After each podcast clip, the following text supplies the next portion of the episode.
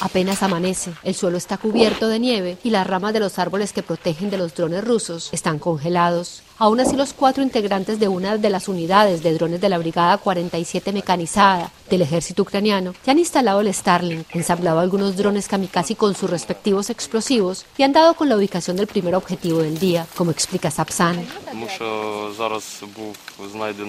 Encontramos un sistema de misiles antitanques que el enemigo trajo a las posiciones delanteras y están muy cerca de nuestra entrada a la zona. Tiene que ser destruido y por ello utilizamos este explosivo que puede dañar este tipo de equipos como automóviles ligeros, vehículos blindados de transporte de tropas y así.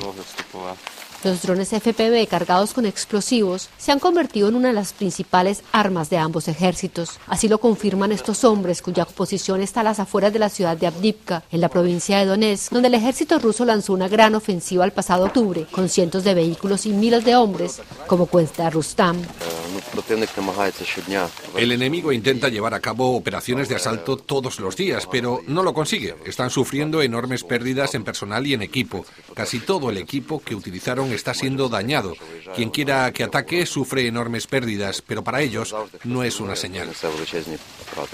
Rustan y sus compañeros aseguran que los rusos ya han cambiado tres brigadas y todavía siguen enviando oleadas de hombres. El equipo de Frontal y Jensen Sight, que utiliza imágenes satelitales para monitorear la situación en el frente, contabilizó hasta el 28 de noviembre 211 vehículos rusos destruidos o abandonados en esta zona. Hammer, que era empresario hasta el comienzo de la invasión, cuenta que en un solo día esta unidad destruyó 20 vehículos.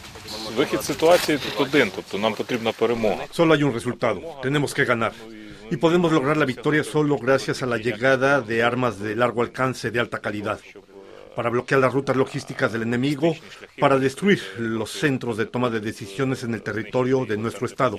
Esto es solo gracias a las armas de largo alcance y alta precisión y si ellos no nos los dan, será así como ahora con drones.